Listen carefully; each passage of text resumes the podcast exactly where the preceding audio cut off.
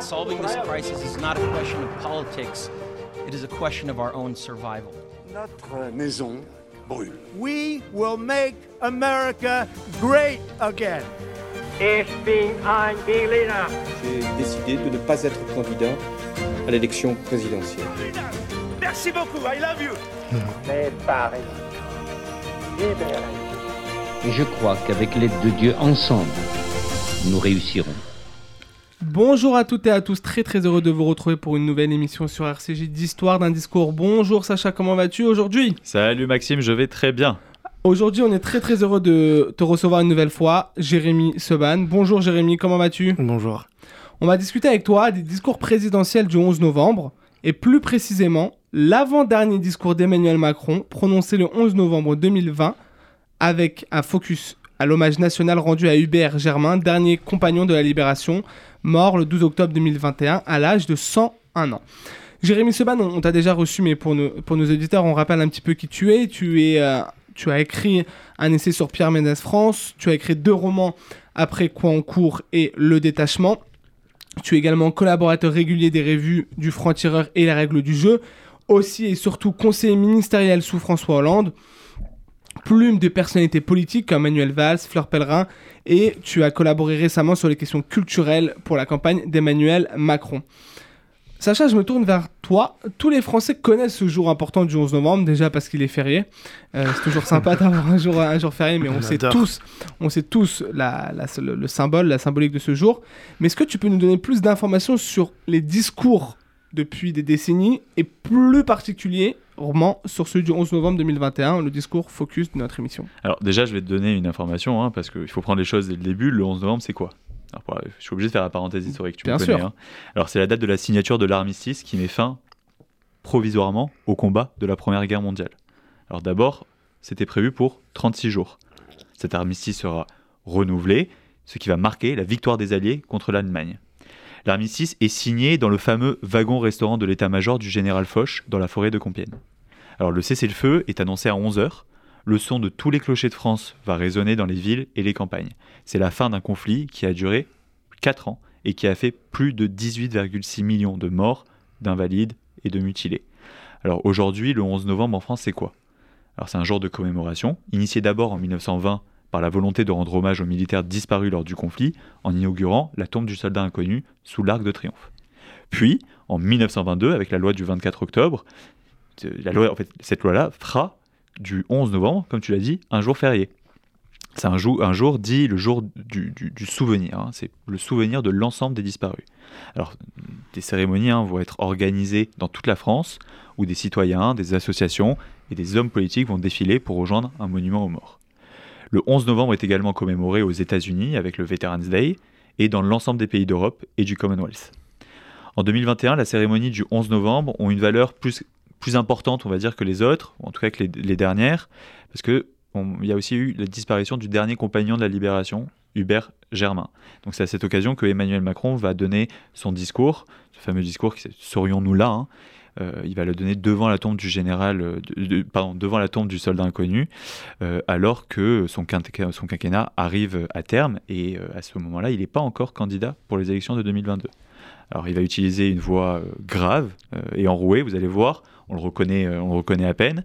Il va commémorer le courage de tous les militaires dans un discours de plus de 10 minutes. Il va utiliser une longue anaphore pour rendre son allocution encore plus forte. Merci beaucoup, euh, Sacha. On va écouter une partie du discours d'Emmanuel Macron. Tous étaient compagnons. Ils étaient 1038. Illustres et anonymes. Militaires et civils. Divers par leurs opinions politiques, leurs origines géographiques, leur religion. Soldats, ingénieurs, paysans, industriels, hommes d'église ou hommes de lettres, diplomates, ouvriers, militantes, tirailleurs africains, magistrats, médecins, ils suivirent le général de Gaulle dans cette aventure insensée. Donc le il, c'est évidemment euh, l'ensemble des, soldats dont, tu parlais, Sacha. Comme, tu l'as dit, on, on reconnaît Emmanuel Macron une voix très enrouée, peut-être pris aussi euh, d'émotion et euh, le froid qui existe en ce jour du 11 novembre. Jérémy, je me, je me retourne vers toi. Qu'est-ce que tu retiens de ce discours? Euh, C'était un bon discours parce que, euh, effectivement, euh, comme vous l'avez dit, c'était un des derniers discours de commémoration du président de la République avant une éventuelle réélection. Donc l'objectif, c'était évidemment d'unifier la nation. L'année 2021, euh, bah, ça a été une année compliquée pour la France et le monde puisque le président a géré beaucoup de crises, notamment bah, évidemment celle du Covid. Et donc commémorer, c'est toujours essayer évidemment de, de rassembler les gens. Il y a très peu d'occasions euh, euh, dans la société française de, de faire ce que, ce que dit Emmanuel Macron, c'est-à-dire euh, rassembler voilà, des hommes de lettres, des travailleurs euh, manuels, des femmes, des hommes, des gens de toutes conditions, de toutes origines et de tous âges. Et donc, moi, je trouve que c'était un bon discours parce que c'était un, bon discours pour rassembler. Et euh, c'est vrai que moi, j'ai écrit plusieurs discours de, commémoration et euh, je dis pas que c'est les plus faciles à écrire, mais en tout cas, ce sont ceux qui euh, euh, s'appuient systématiquement euh, un peu sur les mêmes réflexes, euh, c'est-à-dire euh, évidemment euh, se rappeler de l'histoire, mais euh, aussi essayer de délivrer un message fédérateur, unificateur, etc.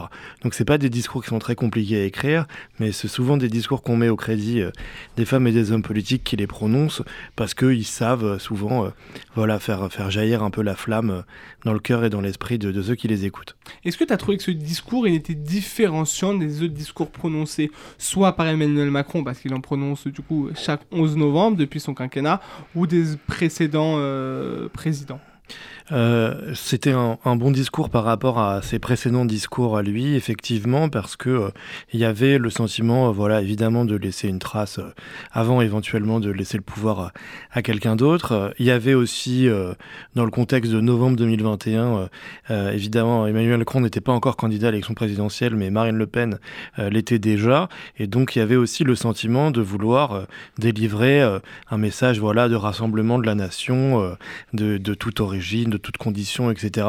On voit que même si c'est un message fédérateur, il y a aussi de la politique dans le discours, euh, parce que c'est une certaine conception euh, voilà, de la République, de la France. euh, et donc, euh, oui, c'était un bon discours et qui s'inscrit, je dirais, assez bien dans une année préélectorale. Pourquoi, comme, comme a mentionné Sacha, le président de la République Emmanuel Macron a mis en avant le combattant Hubert Germain? Alors, ok, c'était euh, Le dernier. voilà le dernier, mais est-ce qu'il y a une sorte de personnalisation, personnification du discours qui rend euh, ce discours plus fort? C'est toujours un, un bon moyen rhétorique, en fait, de citer des gens, et il le fait avec euh, euh, d'autres d'autres noms, d'autres noms de personnalités, en disant euh, euh, si Betty ne s'était pas engagée, si Mm. Albert ne s'était pas engagé, ça permet évidemment toujours voilà, davantage de s'identifier quand on cite voilà, des noms, des personnes. Et puis c'est toujours euh, intéressant de dire aussi que depuis euh, 2018, le 11 novembre, c'est évidemment euh, la commémoration euh, de l'armistice, de la Première Guerre mondiale, mais c'est aussi euh, le jour de toutes les victimes depuis que euh, euh, François Hollande et ensuite Emmanuel Macron l'a fait en 2018. Euh, c'est un, un jour, une journée qui commémore euh, tous les gens qui sont morts pour la France, euh, donc euh, typiquement ceux qui sont morts dans les opérations extérieures euh, de la France euh, ces dernières décennies, notamment euh, au Mali, euh, etc. Et donc le fait qu'il rappelle la mémoire d'un combattant du coup euh, de la Seconde Guerre mondiale alors qu'on commémore la Première, c'est aussi euh, montrer la continuité euh, voilà, de, la France, de, de, l'engagement pour la nation à, travers, à travers le siècle, à travers les âges, et aussi du coup de rendre hommage à ceux qui bah, voilà, combattent aujourd'hui dans les opérations menées par la France ailleurs. Alors, euh, tu nous as dit tout à l'heure que euh, c'était peut-être plus facile d'écrire un discours du 11 novembre qu'un discours classique, mais quelles sont les différences justement entre un discours classique et un discours euh, du 11 novembre, à part l'aspect historique Non, l'aspect historique, bien sûr. L'aspect aussi de, de, de prendre des, des exemples, euh, disons, euh, très concrets de, de, de l'histoire de notre République, de l'histoire de la France, etc. Et puis, euh, simplement, euh, bah, faire en sorte que ce soit un discours ludique, éducatif, etc. C'est-à-dire que souvent les discours ont des buts politiques immédiats. Ici, c'est juste la volonté de, voilà, de marquer l'histoire, de marquer le moment. Et, et, donc, toujours euh, les, présidents de la République et en général les, femmes et les hommes politiques euh, ont tendance à accorder beaucoup d'importance euh, au discours de commémoration parce qu'ils se disent que c'est ça qui va marquer leur passage. Alors, comme je l'ai dit en introduction, tu as été la plume de, François Hollande. Donc là, on va prendre un peu de hauteur dans, dans ce discours. Est-ce que tu as déjà enfin, tu nous as dit que tu avais déjà euh, rédigé euh, un discours du, 11 novembre, mais comment, comment ça se passe? Est-ce qu'il y a une relecture? Est-ce que vous travaillez en, en, équipe? Voilà, pour, pour, le cas de François Hollande, est-ce que tu peux nous donner un petit peu les off? Bah, sur, la, sur les discours de commémoration, évidemment qu'on fait appel à des historiens, à des spécialistes, à des experts, à des gens qui savent de quoi on parle par rapport à par rapport à pour le, bah ici pour la, la, guerre de 14 etc mais ensuite c'est vrai que euh, ce sont des discours qui nécessitent pas forcément euh, beaucoup de technique c'est à dire que quand tu euh, écris un discours sur je sais pas moi le, la, sécurité sociale ou mm. le budget eh ben, il y a beaucoup de connaissances techniques à acquérir là ici il s'agit juste de, de, faire en sorte que les gens qui écoutent euh, eh bien, euh, se rappellent, se souviennent ou apprennent. Et, et donc c'est pour ça que je disais que c'était probablement plus facile parce qu'il y a quelque chose qui est toujours plus, plus intéressant dans le fait de parler de grands sujets, la guerre, l'histoire, etc. Et, et c'est ça, je trouve, le paradoxe quand on écrit des discours, c'est que c'est souvent les, les, choses les plus techniques et les plus petites qui sont les plus difficiles à écrire. Alors ça, une plume, ça sait faire les parties historique, technique ou euh, Bah, ça dépend évidemment de, chacun, mais euh, en tout cas, pour moi, moi j'ai toujours trouvé que c'était plus intéressant, évidemment, euh, voilà, de parler d'histoire, de parler des grands enjeux, etc. Mais c'est probablement plus compliqué de faire des discours sur l'ouverture d'un centre commercial que de faire un discours pour l'ouverture de l'ONU, parce que ce sont des enjeux, voilà, plus identifiables, plus concrets, et, et voilà. Mais du coup, ça fait des décennies que euh, les hommes euh, politiques, hommes et femmes politiques, et notamment les hommes euh, présidentiels, présidents de la République, lisent et rédigent leur discours du 11 novembre. Comment chaque année on arrive à ce qu'un président de la République utilise des mots... À se rénover en fait. voilà, exactement, à se, rénover, parce que sinon c'est souvent la même chose d'année en année. On commémore toujours la même chose. Non, c'est le grand défi évidemment de, de, bah, de chaque euh, dirigeant politique qui est confronté à des discours de commémoration, c'est comment faire pour renouveler le genre. Malheureusement, euh, quand il s'agit de faire des discours sur euh, la Seconde Guerre mondiale, il y a souvent une actualité qui nous rappelle telle personne qui a obtenu des propos antisémites, négationnistes, etc. Pour la Première Guerre mondiale, c'est plus compliqué parce que c'est un enjeu qui, alors qu'il y a eu évidemment des millions de morts, c'est un enjeu qui paraît quand même souvent beaucoup plus lointain euh, moins palpable. Euh, et souvent, euh, on s'aperçoit que, que voilà, les étudiants, les élèves ont de bonnes connaissances sur la Seconde Guerre mondiale, mais absolument pas sur la Première. Hmm. Parce que c'est moins marquant. Non, c'est parce que c'est plus, c'est plus loin, c'est pas moins marquant. Ouais, c'est plus loin. Parce que non, mais c'est moins marquant parce que peut-être qu'il y a des étudiants qui, euh, qui euh, ont dans leur famille euh, des personnes qui ont vécu la Seconde Guerre mondiale. Ouais, c'est ça, parce que c'est plus loin. Mais ce qui est intéressant aussi, et je pense que voilà, c'est un bon tips pour le prochain discours du 11 novembre. Ce qui est intéressant, c'est que l'histoire de la Seconde Guerre mondiale a aussi été marquée par l'histoire de la Première, puisque quand la France a commencé à être occupée, il y a eu des jeunes étudiants en 1940 qui sont allés à Place de l'Étoile pour célébrer euh, euh, l'armistice de 1918 en chantant la Marseillaise. Et donc commémorer la, Première Guerre mondiale était devenu un acte de résistance euh, en 40. Et par exemple en, 44, quand la France a été libérée, l'une des premières choses qu'a fait le général de Gaulle, c'est inviter Churchill, commémorer avec lui l'armistice de 18. Et donc la commémoration de la Première Guerre mondiale a aussi servi à, ce que la France soit euh, en résistance ou euh, euh, en célébration durant la Deuxième Guerre mondiale. Est-ce que vous avez en tête d'autres discours marquants du 11 novembre, d'autres présidents ou d'autres femmes politiques, ou peut-être aussi d'autres présidents étrangers? Alors, pas vraiment. En revanche, j'ai le souvenir que euh, François Mitterrand, qui était quelqu'un qui était féru euh, d'histoire, de lettres, etc., euh, accordait énormément d'importance à la Première Guerre mondiale et donc faisait en sorte toujours d'être celui qui fasse voilà, un discours le 11 novembre. C'est pas toujours le cas des présidents. Parfois, le président envoie un secrétaire d'État aux anciens combattants ou un ministre de la Défense, etc.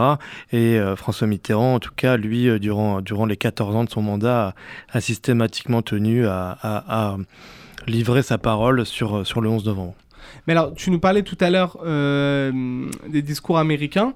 Euh, est-ce qu'on a, j'ai pas en tête, mais est-ce qu'il y a eu une commémoration commune entre un président américain et un président français pour euh, main dans la main euh, faire euh, une commémoration Je sais qu'il y a trois, Le- deux ou trois ans, Donald Trump était venu à Paris, euh, mais c'était pas pour le 11 novembre. Non, à chaque fois, pour le effectivement, 14 juillet c'est pour le 14 juillet ou pour la célébration euh, de, la, de la Seconde Guerre mondiale. ouais. Et est-ce qu'on a en tête une image de président euh, côte à côte euh, Non, l'image euh, qui était marquante, effectivement, c'est celle de François Mitterrand avec Helmut Kohl, Oui. qui était venu pour, pour célébrer ensemble les guerres franco-allemandes. Mais c'est vrai que la référence était plutôt liée à la seconde et pas à la première. ouais. Et est-ce que pour, un, pour une plume, c'est plus facile de rédiger un discours du 11 novembre, sachant que l'opposition marquante ces derniers mois, ces dernières années, sera forcément euh, en lien avec ce discours. On n'aura pas une critique des mots choisis euh, Est-ce que peut-être pour une plume, comme, comme tu l'as été, on ressent peut-être un peu moins de pression?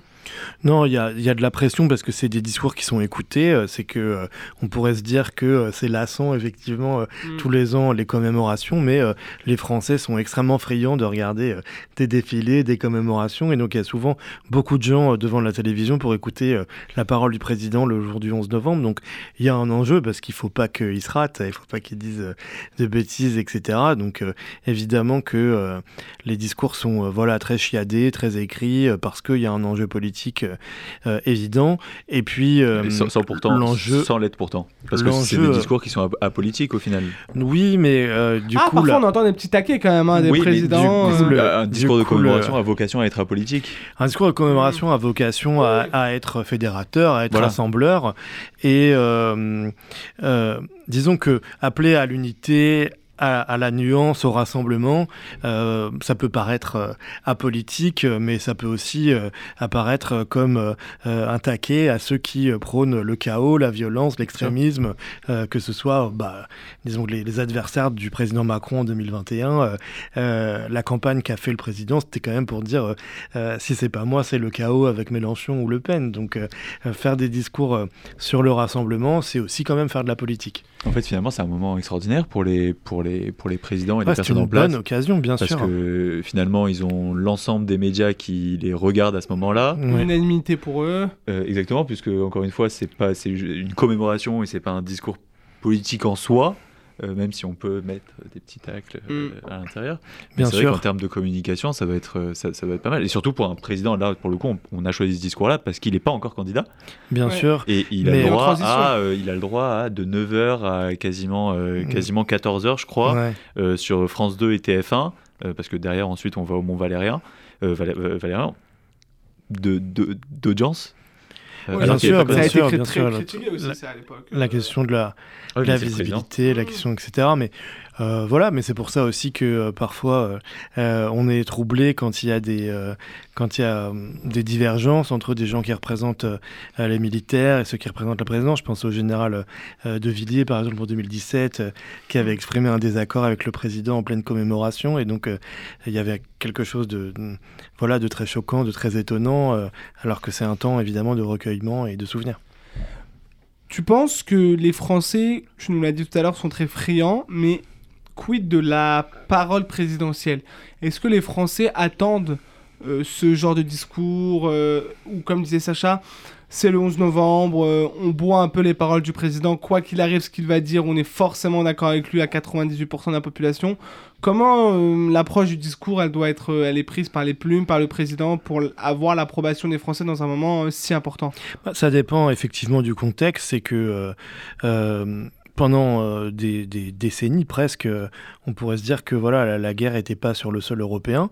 Là, elle l'est euh, depuis l'invasion de l'Ukraine par la Russie. Donc, Oui, c'est vrai que ça aura une teneur, une a teneur des- particulière euh, cette année. il y a, il y a des enjeux, voilà. Et puis quand effectivement le président a, a prononcé l'annonce du premier confinement, il nous a dit nous sommes en guerre. Mm. Donc il y a quand même une sacralisation de la parole présidentielle parce que on sait que c'est une parole performative, c'est-à-dire que quand il parle, il y a une conséquence euh, immédiatement après. C'est vrai. C'est vrai que quand il parle, euh, euh, l'histoire Ouais. du confinement, les, di- les discours, ça reste, euh, ça reste important.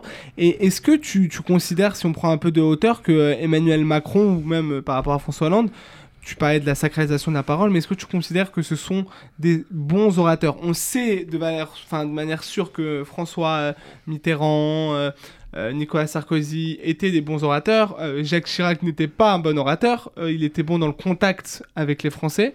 Mais est-ce que tu penses que un François Hollande ou Emmanuel Macron, un peu quelle est ta vision Ben, ce qui est intéressant avec euh, Jacques Chirac, c'est qu'effectivement, euh, on dit que c'était pas un bon orateur, mais euh, quand il est mort, donc en 2019, je crois, ce qu'on a principalement retenu, ce sont des discours, c'est-à-dire euh, le discours euh, sur l'écologie, euh, voilà, la maison brûle, on regarde ailleurs, le discours sur Parce la, était avant-gardiste. le discours sur la, la, la commémoration, enfin, pardon, sur la, reconnaissance, bien sûr, de, du rôle de l'État français dans la rave du Le Veldiv, discours qu'on etc. a, qu'on a étudié sur Histoire d'un discours, bien sûr. Félicitations pour votre attention. Et non, donc les discours, malgré tout, euh, euh, c'est souvent ce qui reste des femmes et des hommes politiques parce que euh, depuis que depuis que euh, voilà l'action politique euh, euh, a un peu été remplacée par la communication, on a le sentiment que les, les actes des politiques sont assez peu concrets alors que leur discours finalement reste. ouais. Ok, et, euh, mais donc tu m'as pas répondu sur, ma, sur la question de... Ah oui, bah écoute, ça dépend. C'est-à-dire qu'effectivement, euh, dans le débat euh, contre Nicolas Sarkozy, j'avais trouvé François Hollande extrêmement éloquent. Le mois président, euh, voilà, est resté. Mais dans ses statures que- présidentielles, dans, dans la prise de parole euh, importante comme le 11 novembre. de fait, comme- de fait, il y a du bon et du moins bon. Je pense que ça a été un excellent président pendant la, la crise des, enfin, les attentats terroristes Oui. qui ont ensanglanté la France en 2015. Il a fait des discours euh, Mais euh, bon, de fait, il n'a pas pu être de nouveau candidat à l'élection présidentielle. Donc, c'est que les Français ont aussi euh, eu le sentiment que il n'était pas pleinement euh, à la hauteur de sa fonction. Ok, très clair. Euh, Sacha, je me tourne vers toi. Est-ce que tu peux, comme on fait d'habitude, nous donner un petit peu les conséquences de Ouais, ce discours euh, de manière générale? Alors écoute, euh, déjà on peut dire que l'exercice est réussi hein, par Emmanuel Macron, parce qu'on va avoir le droit à une mise en scène absolument parfaite Ouais, et des images, des images très fortes. Il faut le rappeler, c'est des images que le président raffole. Il adore ces images-là, il faut, il faut le dire. À la suite du discours, tout le cortège ira inhumer la tombe de Hubert Germain au Mont Valérien, où euh, on y verra d'ailleurs le président verser une larme à l'écoute de la Marseillaise et du chant des partisans. Encore une image très forte. Concernant le 11 novembre en lui-même, pour l'histoire, comme je vous l'ai dit, l'armistice n'est qu'un cessez-le-feu. La guerre, elle, sera officiellement signée le 28 juin 1919 avec la signature du traité, du traité de Versailles. Ce traité hein, sera très mal reçu par l'Allemagne. En retirant leur armée et en écrasant leur économie, le traité ne fera qu'attiser la haine sur laquelle va se fonder le futur parti nazi. C'est d'ailleurs par signe de revanche que Hitler fera signer le 22 juin l'armistice de 1940 au général Oettinger, euh, chef de la délégation française. hein.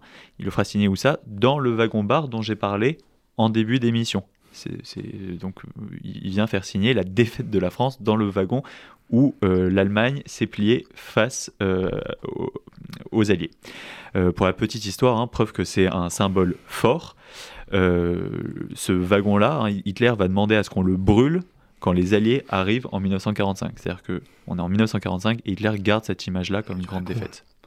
Merci beaucoup, euh, Sacha, pour euh, cette euh, conséquence du discours. Merci beaucoup, Jérémy, pour cette analyse très très intéressante où on a pu parler du discours du coup du 11 novembre, des prises de parole présidentielles et de la parole présidentielle sacralisée ou non.